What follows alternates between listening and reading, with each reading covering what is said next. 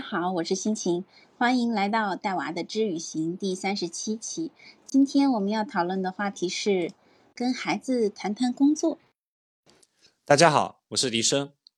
今天呢，我们聊的这个题目啊很有意思啊，叫做和孩子谈谈工作。我最近呢也正好看了一本书，叫《AI 时代的育儿逻辑》，里面其实有专门一章谈到了这个问题。我们可以看看，就是其实我们最近啊。就是这个节目啊，已已经开始正常更新了。然后我们呢，也是在不断的提升自己。我呢，去看一些新书。然后辛晴老师呢，他是在他的生活当中不断的去实践一些他自己的新的育儿方法以及理念。所以我觉得我们不是在吃什么老本，大家可以 放心的来收听，然后跟我们交流。好了，扯远了。就是因为这本书呢，它作者是日本人，所以他更多是站在日本国内的情况来谈。就是跟我们这边还是有一点差异的，但我觉得还是可以引发我们的一些思考，因为我们可以看到啊，中国向来是有家书文化的。那在国外的话，其实一些成功人士也很喜欢给自己孩子写一些书信。其实我们通过这些书信的话，都会发现里面都在讨论这个孩子以后的职业可能会对他的人生产生怎么重大的影响。因为确实啊，工作是未来生活的一个核心部分。在成年人看来啊，就是工作是生活的主体，但是在孩子看来，就是工作可能是陌生的。你当然可以跟孩子讲，这个工作它具体的呈现有哪些啊？就比如说打扫卫生，它可能是工作；比如说写字，它是工作；比如说老师在那边上课，它也是工作，但依然很抽象，对吧？因为孩子他向来是有探索的天性的，他们会有十万个为什么。就你同样是打扫卫生，你可能家政阿姨在你家里做，她做的是工作。但是我们自己收拾物资的话，其实严格定义来说就不是工作。我这边呢，其实还可以分享一个有趣的调查结果。从这个结果来看的话，其实我们就会明白，就是小朋友他其实对工作的这个概念确实是呃还是很匮乏的。就是这个呢，是根据日本那边呃一个企业做的一个市场调查得出的那个日本儿童人气职业排行榜。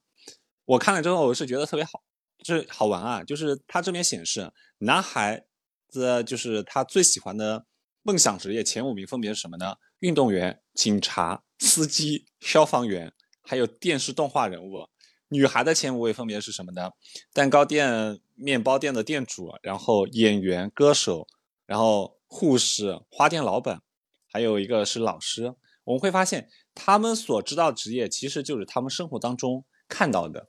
嗯，那所有这些职业在他们，呃，他们所了解这些职业，其实，在我们整个职业当中，可能占比都不会超过三成了。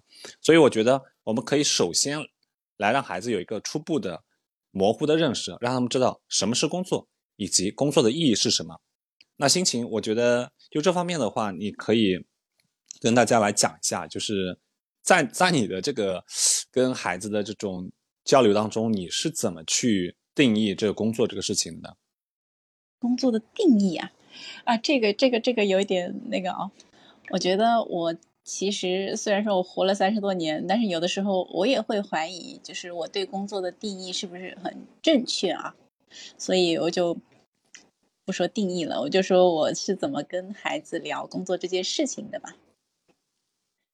嗯，就是我们家的小朋友，我刚刚听你说，嗯，在男孩。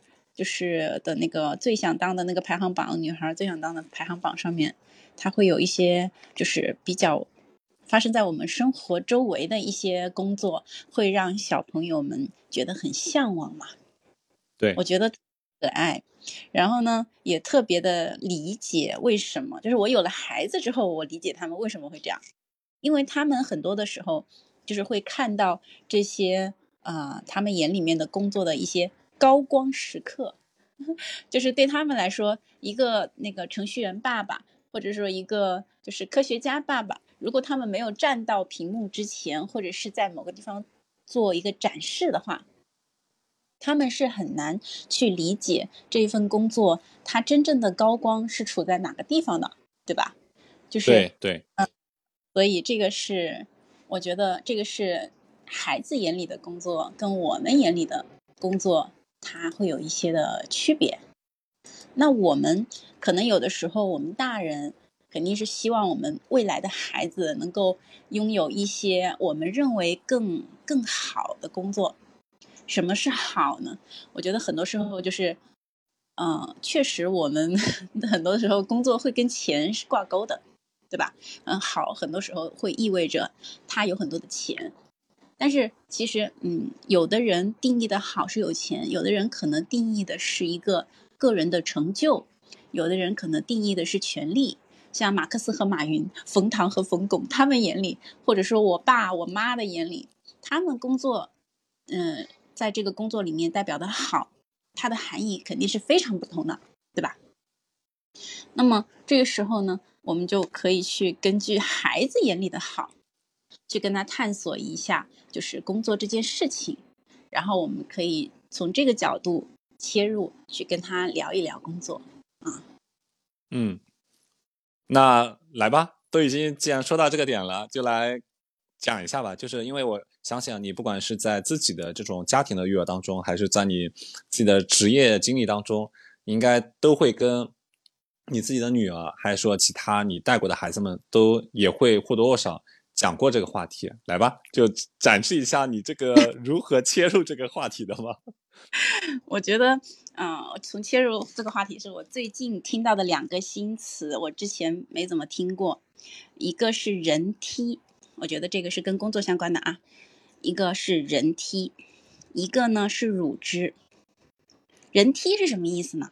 人梯是就是，嗯，我们人类啊，说的说远了，就说我们大家都是会站在前人的肩膀上。往后爬的，对吧？然后，嗯嗯，你的孩子呢是站在你父母的这个肩膀上往上看世界的。那么你的工作呢，就站其实也是一样的，就是站在你的工作的这个，嗯，你的队形 是，比如说你在这个行业或者在那个风口，对吧？它就是你的梯子，它就是你所站的人站的队所带来的高度。所以我觉得。人梯这个事情，是我想说的关于职业的第一件事情，就是你不需要，就是嗯，太过于把事情的那个，就是你如果做到一个事情好或者坏，不要太过于把责任归于自己，或者是归于外部。其实内部和外部的高度你是要分开的，是梯子的高度还是你自己的高度，这是第一个啊。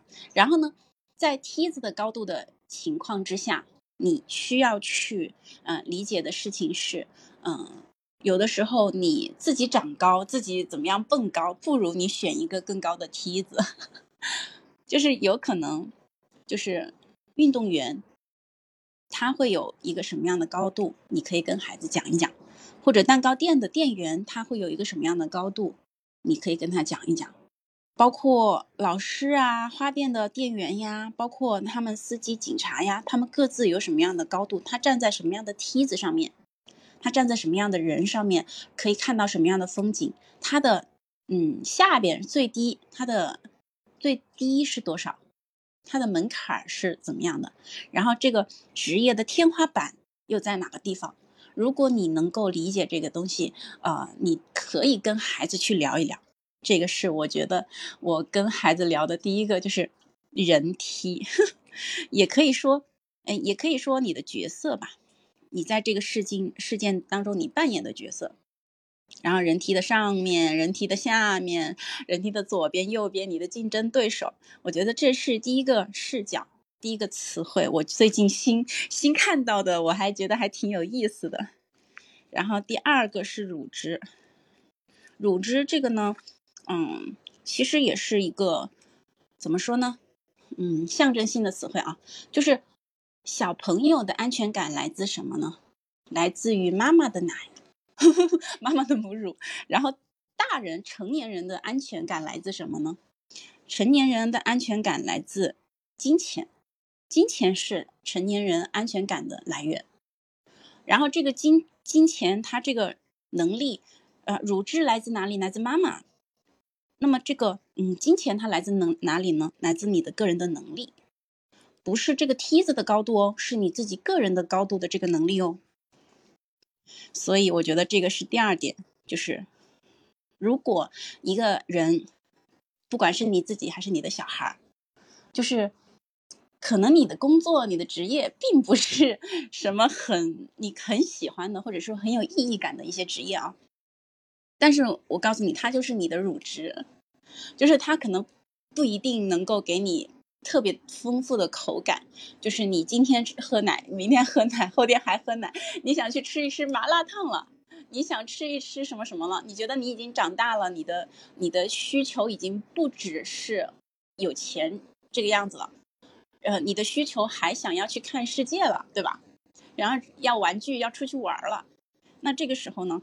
嗯，你你要记得，就是说，乳汁是你的安全感的来源，它是你最开始的基础。你在有了这个的前提下，你再去做别的。然后，任何任何的工作，它最最最基础的，它就是给你带来就是基本的钱，它会让你有一个就是经济基础。所以，如果你真的有的时候小孩是找不到。就是大人啊，包括我们自己大人，你找不到人生的意义的时候，你可以告诉你自己，这就是你的安全感的来源。你赚钱不是消耗，在消耗你自己，在消耗你的人生，你是在去给你自己赚钱，你给你自己的呃生活打基础，给你自己保证安全感。然后，然后安全感那就有能力吗？呃，提到能力，那就可以跟孩子开开。开唠了，知道吗？就是能力这件事情就回归到，就是做法上面了。你怎么样获得这个能力，对吧？嗯，啊，这嗯嗯，我我觉得就是跟他聊的两个关键词汇。啊，我听起来呢，这怎么感觉秀出了一点这种打工人的无奈呢？啊，因为当然就是本身这两个说法的话，我觉得其实呃，似乎心情它是在以一种叫什么呢？绘本化的视角去解读，呃，工作这个事情，对吧？因为你想，不管是人梯还是乳汁，其实是非常形象的。就我甚至于觉得，你可以直接在那个你自己的本子上面画出来，然后，比如说一个一件具体的工作，然后它可能不一定是有一个工作一个角色来完成的，它可能是有好几个人一起来完成。那这样子的话，呃，其实会显得。呃，比较形象立体，我觉得这个这两个视角其实都非常好啊。然后包括你刚刚提到的，我觉得不管是让孩子去理解工作，包括去适当理解工作的意义，可能都会比较有用吧。那我不知道你有没有这样的就是经历啊，就是你带孩子直接去你自己的工作场合，或者去呃去，因为我们现会看到现在很多商场里面有这样子的这种儿童教育的这种场地，你比如比如说呃消防。就是呃那种有关消防的儿童教育啊，然后你在里面可以看到呃各种各样的场景设施，然后包括现在可能学校也会组织一些呃活动，让孩子去到一些具体的这种呃工作场景当中，比如说不是警察叔叔带他们去参观一下，就是派出所之类的，就是让他们就是更具体、更深入的去了解这个工作到底是什么。我觉得可能这个也是一个方法吧。嗯。对，就是职业体验嘛。其实职业体验的话，我们家小朋友小的时候，我还蛮常带他去的，因为我办了一个那种什么暑假卡吧，那种，它是一个游乐场。然后呢，游乐场里面会有，嗯，就是呃小护士的衣服，然后就像刚刚你所说的，老师的、花店店员的，然后那个蛋糕店的，然后就是就是包括空姐的，包括动漫人物的，包括警察的、运动员、消防员的，它里面全都有。然后我们家小朋友他确实是很喜欢玩这种事情的，然后在这个玩乐的过程中，他会有一些就是。嗯，特别特别概念的一些东西，就是嗯嗯，外外化的一些东西，就是他他在这个职业的体验里面呢，就是比如说那个店员，嗯，就是食品店的店员、蛋糕店的店员，他就是做蛋糕，他的职业就是到里面去，就是体验做蛋糕。然后他体验消防员的时候呢。他就会去体验灭火，拿个灭火器在那滋，然后呃那个还有一些嗯，就是比如说空姐的时候呢，他就穿上那个制服，然后去拿推着小推车去给给给大家送东西。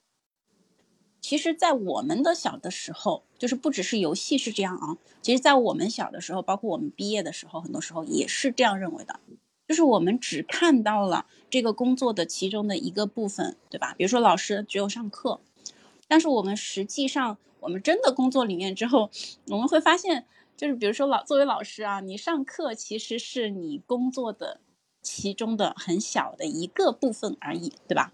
你还有前非常多的环节。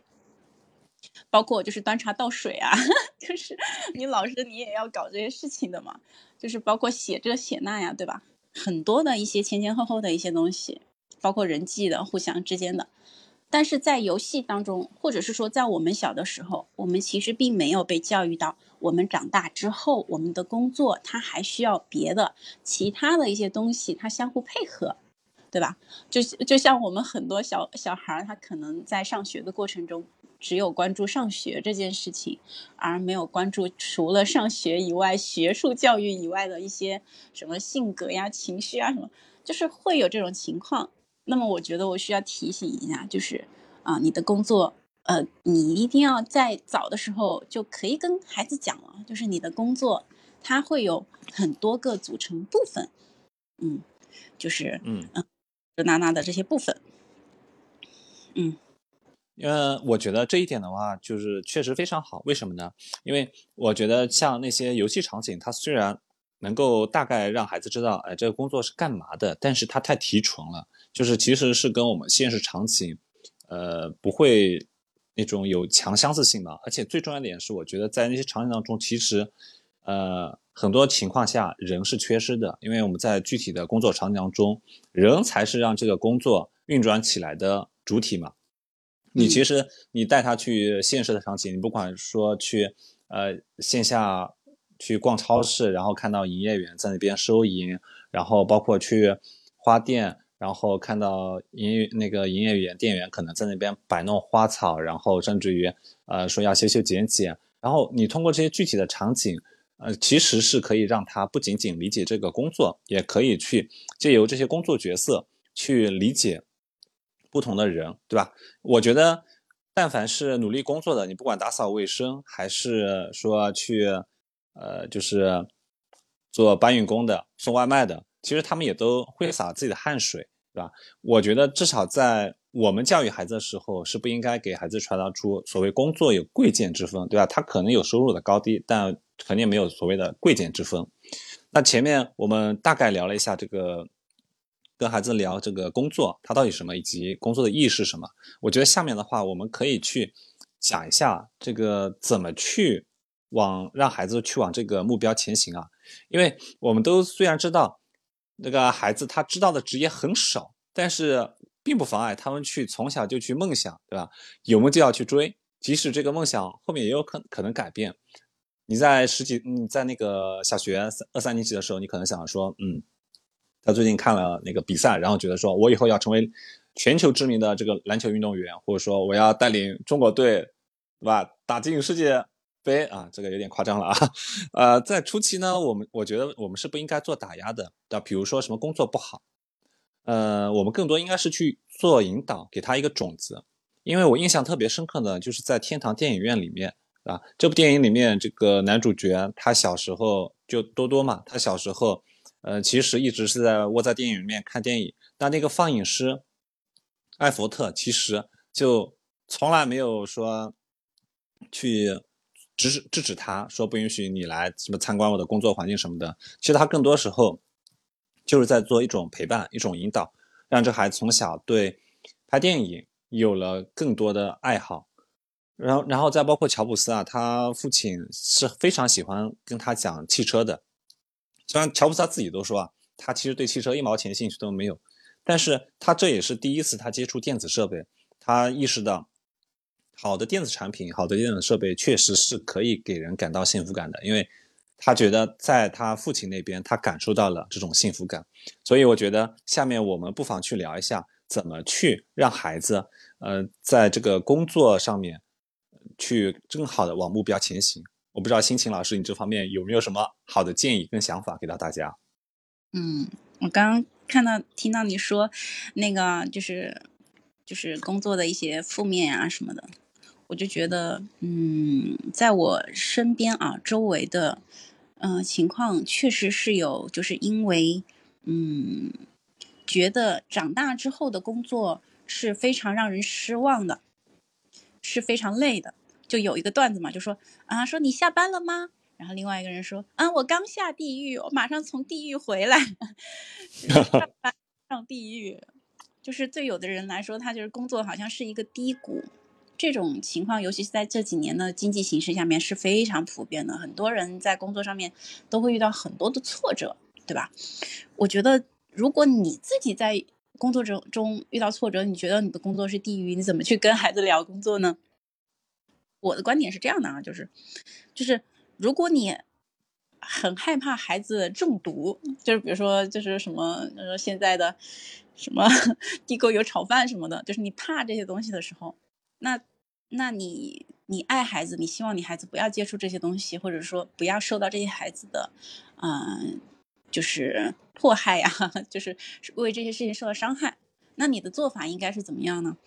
你的做法难道是从小就给孩子去喝毒药吗？就说，哎，我多，我从很小的时候就给他喝点什么什么地沟油，长大了他就有地沟油耐油性。我觉得这个做法肯定是不对的嘛，对吧？就是有的东西，它在很小的时候，它就就就就是你就算再怎么呼吸再多再多的那个雾霾，你长大之后依然不会培养出你的那个抗霾性的，对吧？嗯我觉得，与其去在很小的时候让他习惯这些黑暗，让他去就是承受这些打压，你真的你想要做的事情是想要你孩子健康吗？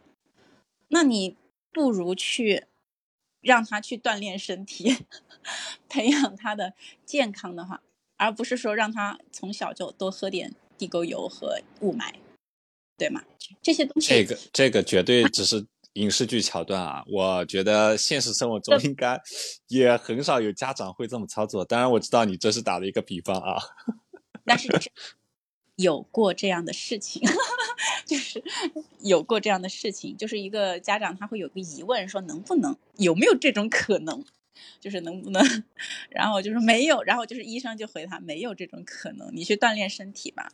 然后就是这件事情让我觉得就是很类似啊，就是工作有的时候就像雾霾，然后就像就像那些地沟油，就是你回避不了它里面会有一些阴暗的，你难以接受的，就是或者说在你的评判标准，在任何人的评判标准里面，它都不是一件很好的事情的一些东西，它肯定是会存在的，就是呃，但是不不不是说肯定存在啊，有的人的工作还是很非常快乐的啊，就说它也是很普遍存在的，但是我们不能说因此而只让孩子去接触负面的东西。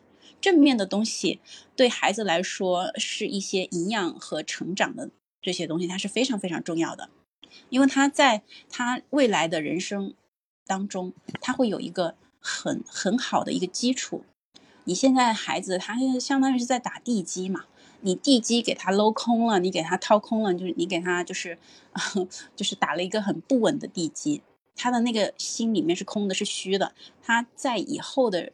就是成长过程中，在一个不安全的、怀疑的，然后就是觉得抱有防备的这种态度去生活的话，那么他将来就是很难以就是发挥他真真正正他自己最最好的那个能力，变得就是展示他最好最优劣的样子，然后去活得更好。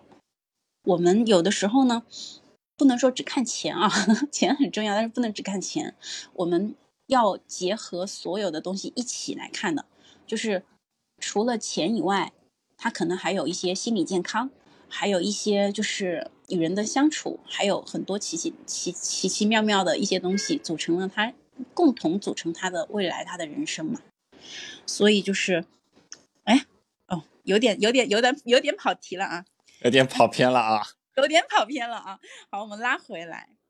首先就是，嗯，我们如何朝目标前行呢？就是我们面向这些负面的，跟他聊正面的。我们在，我们可以去跟他聊这些负面的东西，就是如果你确定你们家孩子能承受的话，你可以告诉他这个世界上有这种可能性，但是你不需要给他敞开那么多。你可以告诉他更积极的那些东西。这个世界上面是有一些事情肯定不会如你的心意，但是呢，你可以，如果你有更多的能力的话，你就有更多的选择。你可以选择那些你更愿意去走的路。如果你没有，我我一直跟我女儿灌输的一个思想就是，就是你的能力越强，你的选择越多。就是 就是你。你可以走的路，你想走的路，我我从来都不预设他要走什么样的路线，包括他以后要做一些很可能很那个的事情，我都觉得，嗯，就是那是他的人生。但是我会在他还小的时候告诉他，就是如果你能力更强一点，你的技能更多一点的话，那么你以后可以选择的路就会更多一点，你可以选择的职业，可以选择的方向就更多一点。这就是。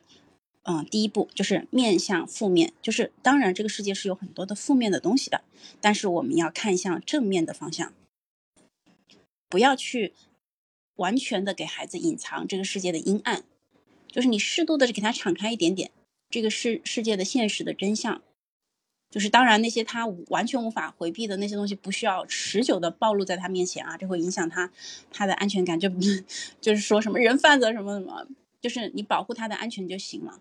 然后不需要一直强调，你只要告诉他有这么个事儿就行了啊，不要不要过度啊，什么事情都不要过度。好，第一点就是面向负面的，聊正面的。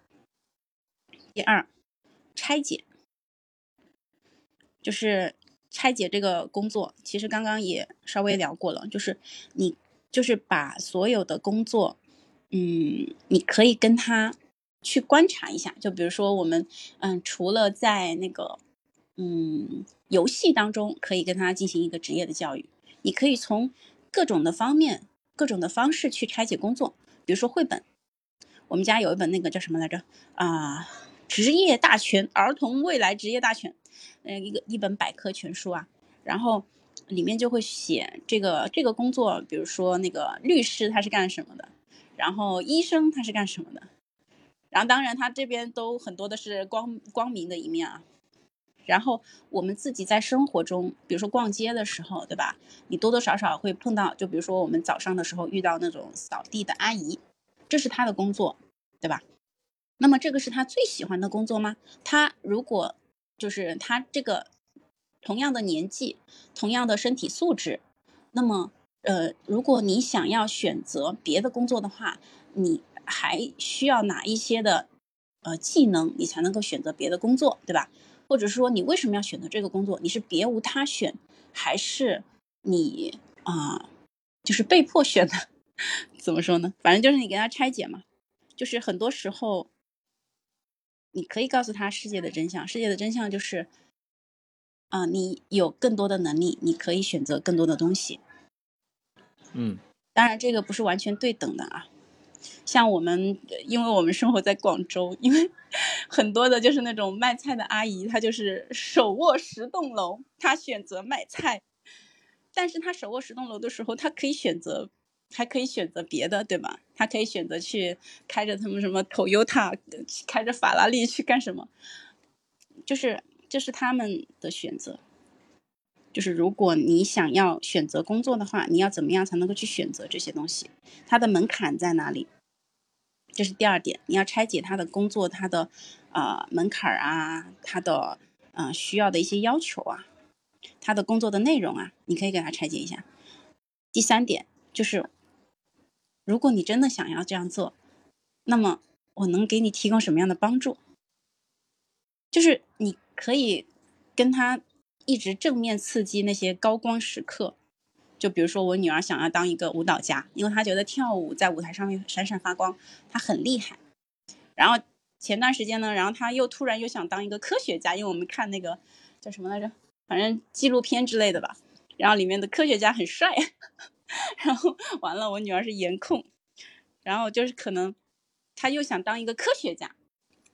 那这个时候呢，我们就可以跟她说。那如果你想当一个舞蹈家，你想当一个科学家，我能够给你提供什么样的帮助？我可以把你送到那个就是培养舞蹈家的那种嗯学习场所去学习，也就是报培训班咯。然后可以让你就是嗯上学，然后让你更靠近科学家，对吧？那么这个时候我们就是跟孩子聊职业，就可能就变成了一种就是我们共同合作，给你去达成一个任务。所以就是给他设立了，就变成了他有一个目标，然后我们一起去合作去完成这个目标了。嗯嗯，是我我觉得怎么朝目标前行的一个我们家的做法吧。我听起来是非常好的，尤其是你刚刚讲的那个拆解那部分。我回想一下，我应该也是在我自己为数不多的这个教育经历当中用过这种方法。因为呢，我姐的孩子呢是一个小女孩，然后她从小的梦想是什么呢？她要当一个女演员，因为她觉得演员非常好。一来呢，她觉得经常能在电视上面，呃，被大家看到，然后又能，对吧？一会儿穿，呃，古装，一会儿又去穿现代的服，漂亮的服饰，反正她觉得很美。她又能去扮演各种各样的角色，因为她本身性格比较外向。然后后来呢，我姐是当然是比较反对，一直是。想方设法去灌输这种理念，说演艺生涯，嗯，演演艺的这种，呃，行业它是比较混乱，然后包括这个行业很辛苦。那后来呢，我去找他聊的时候呢，我没有否认他这个梦想有什么不对，我只是跟他讲，你了解演员这个行业吗？他说不了解。好了，我就跟他讲，就是假假如你要当一个好的演员的话，其实你要做的东西非常多，你不仅仅是说，呃，你平常喜欢去。模仿电视里面的人物去说话，似乎你就是在表演的，肯定不是。你要当好一个演员，你可能去，首先你要理解人性，因为你扮演不同角色，你可能就得理解，呃，这个人他为什么要这么说这么做。那你你要理解人性的话，你平常就要去跟你身边的小朋友，还是你平常接触的，呃，叔叔阿姨，呃，这些人物去更多的交流。然后看看他们到底是真实的想法是什么，对吧？这个其实也是引导他去做一种社交层面的尝试，然后包括说也是希望他能够从对方的角度出发，对吧？然后第二点呢，是我会跟他说，你同时你自己的这种阅读能力也要提高，因为你要当演员，你不得读剧本吗？对吧？你读剧本，然后包括很多时候有可能导演会直接给你塞给你一本书，你需要。先去读完这本书，了解出这个角色他真正是，呃，什么什么样子的人，这样子才行。所以你平常一定要加强你自己的这种阅读，对吧？多多阅读，然后多多去理解各种层次的人物，因为有的时候可能这个人物他不一定是当代的，有可能是古代的，对吧？那第三点呢，就是比较直接了。我说你要当一个当好一个演员，你还得好好锻炼你的身体。演员是很辛苦的，对吧？我说你妈也讲过的。也可能性经常性要几个礼拜、几个月一直在外地拍戏，对吧？风吹日晒的，然后有的时候可能有一些呃动作戏，你要去爬山，你要飞檐走壁，你没没有好的身体的话，其实你是应付不了演员这个职业的嘛。然后当时就是慢慢慢慢去跟他讲这些东西，让他对演员他到底是什么工作有一个清晰的认知。当然也是通过叫什么？呃，半引导的方式去让他去尝试从这些方面去努力。当然，后来的结果是，过了几个月之后，他觉得，啊，演员这个辛苦这一天，他不太能接受。然后后来他就换了一个梦想了。所以我觉得这个事情，很多时候家长不要太过担心，就是说好像小时候，呃，他中了一个梦想，然后就觉得一定长大之后要干什么。其实，大部分情况下，孩子的梦想真的只是说从小。他种了一颗种子，但他同时有可能种 n n 多个种子，但是哪一颗发芽的话，还是得看后续的他自己的人生经历是怎么样子的。所以回到这部分，我觉得刚刚心情总结的那几那几点真的都非常好，对于我们去跟孩子聊怎么往他梦想的这个职业发展去操作，其实是非常可行的。因为我觉得很多时候你就是需要去首先给他演示这个职业，然后。陪他一起列出计划，对吧？包括你可能会给孩子提供一些小的实践机会，就比如说你前面说的这个，这个你女儿想当演员，那有可能会给她报个班，但这种班我们都知道，他一般会提供一些小型的演出的机会，其实也就是呃给他一些实践的机会了嘛。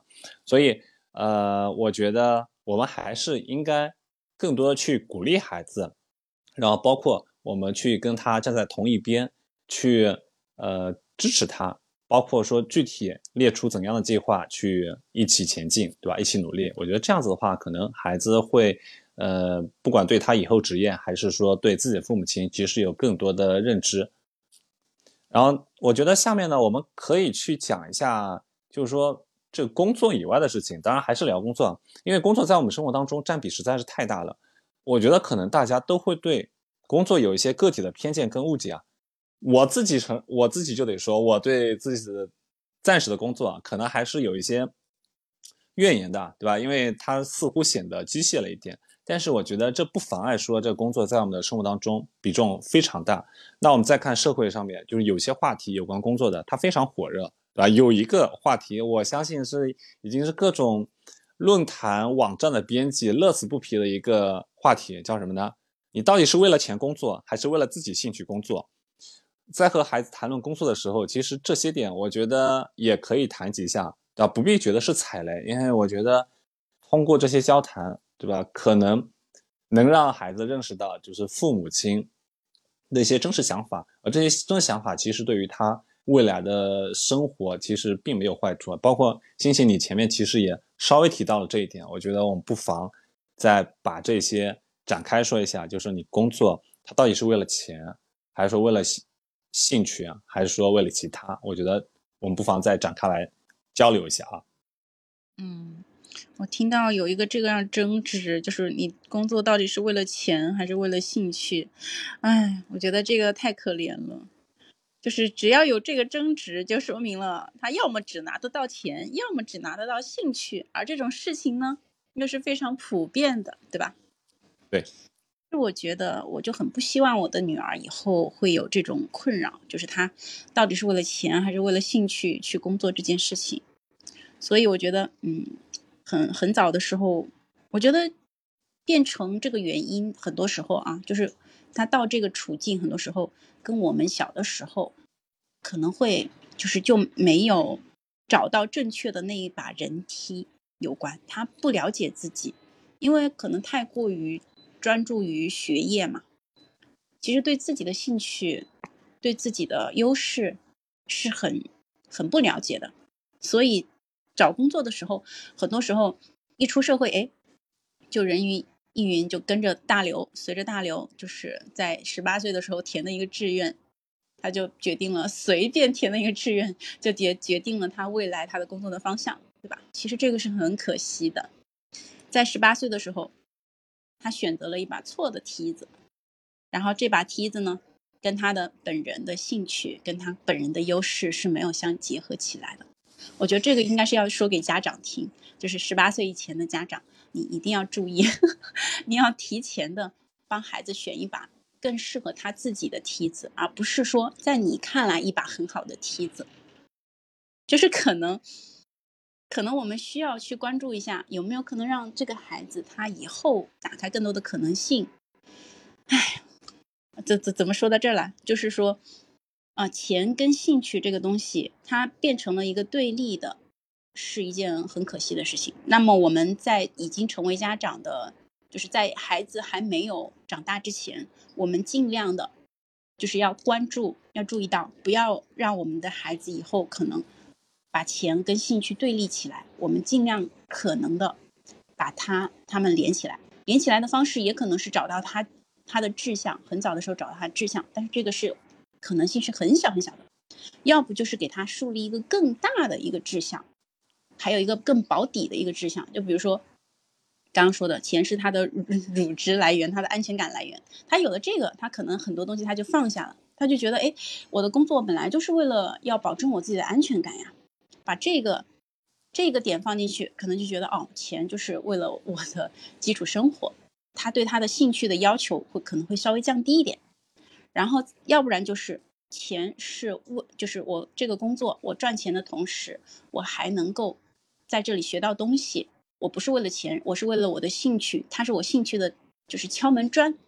我从这一层我想要去三楼，我就必须要从一楼、二楼先趟过去，然后趟过去的这个过程呢，它会有一点钱，但是更多的，嗯，就是也没有很多的快乐，但是更多的你可以见到一些可以让你自己成长的一些东西，对吧？就是你总会找到一个 角度，让自己变得更快乐一点。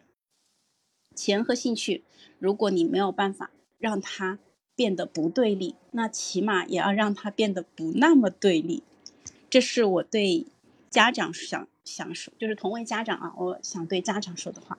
然后，如果你是一个，嗯，怎么说呢？你是一个已经长大了的孩子的话，你不是一个家长了，就是你是一个长大了的孩子的话，我觉得我想说的话呢是，就是，嗯，就是总会有冲突，总会有。就是总会有各种各样的冲突嘛，对吧？我们已经就是长大了，我们已经从我们的原生家庭里面出来了，很多东西我们要自己去创造了，对吧？就是有冲突、有问题呢，我们是可以选择解决方法的。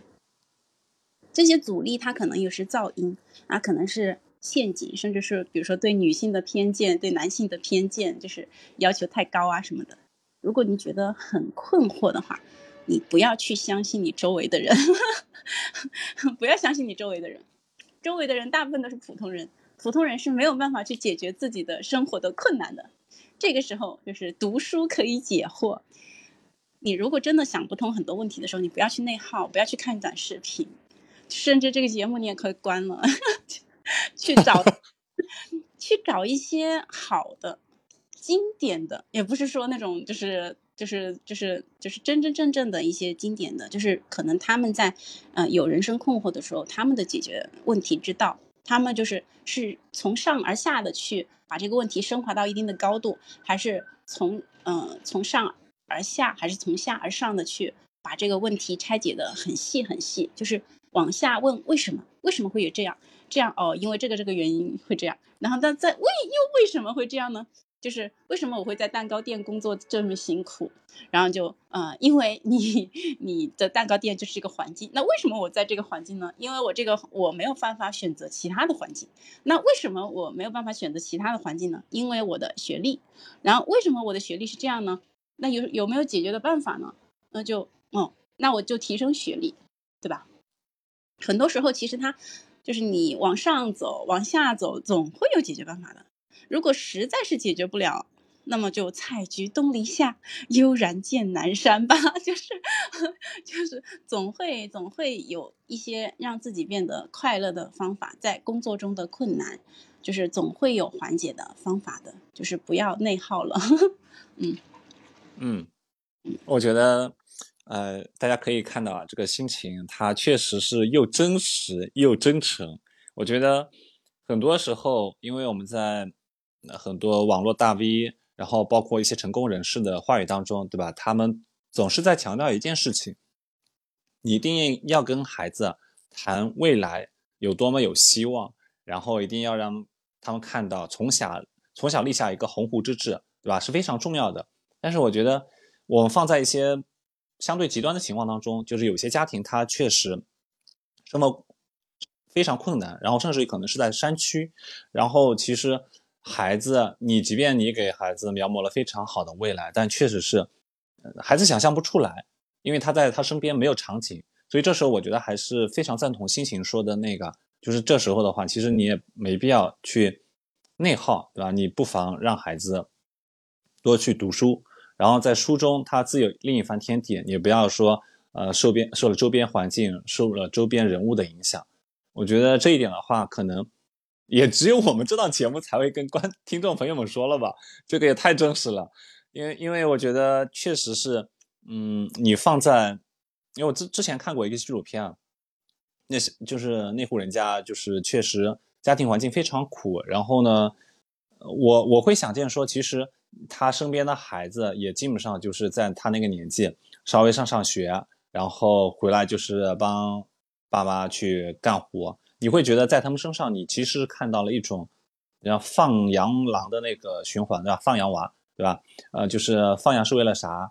呃，是为了赚钱，赚钱是为了啥？是为了，呃，这个叫什么啊？赚钱是为了就是结婚，结婚以后是为了干嘛？生娃。那生娃以后为了干嘛？然后继续放羊。你会发现，其实他们生活某种上也是这种呃预言的一个现实的一个体现吧。所以我觉得我们确实是应该在这个跟孩子讨论工作的时候，还是要注意这一点的吧。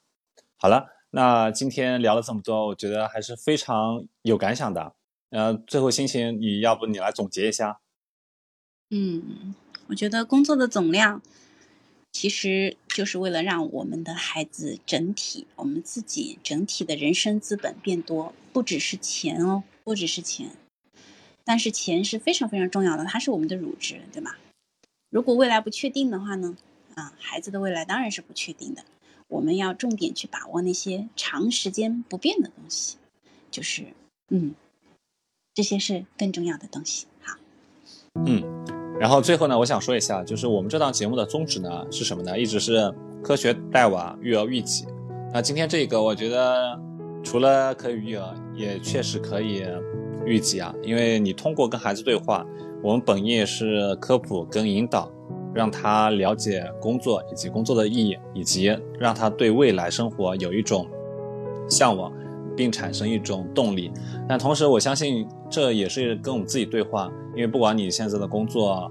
非常好，还说很一般。其实你都可以通过跟孩子的探讨，去面对真实的自己。因为有可能你对这份工作也是有怨言的，但是其实你对这份工作依然还抱有着期待，或者说可能你未来想去找寻一份你向孩子描摹的那种理想的工作，都是有可能的。我只是觉得说，通过这种对话，让孩子看到一个真实的世界，对吧？并对未来充满信心，也让我们看到一个真实的自己，能够怀着更多的信心跟热情吧，走向未来。嗯，好的，那今天节目就到这里，谢谢大家收听，我们下期再见。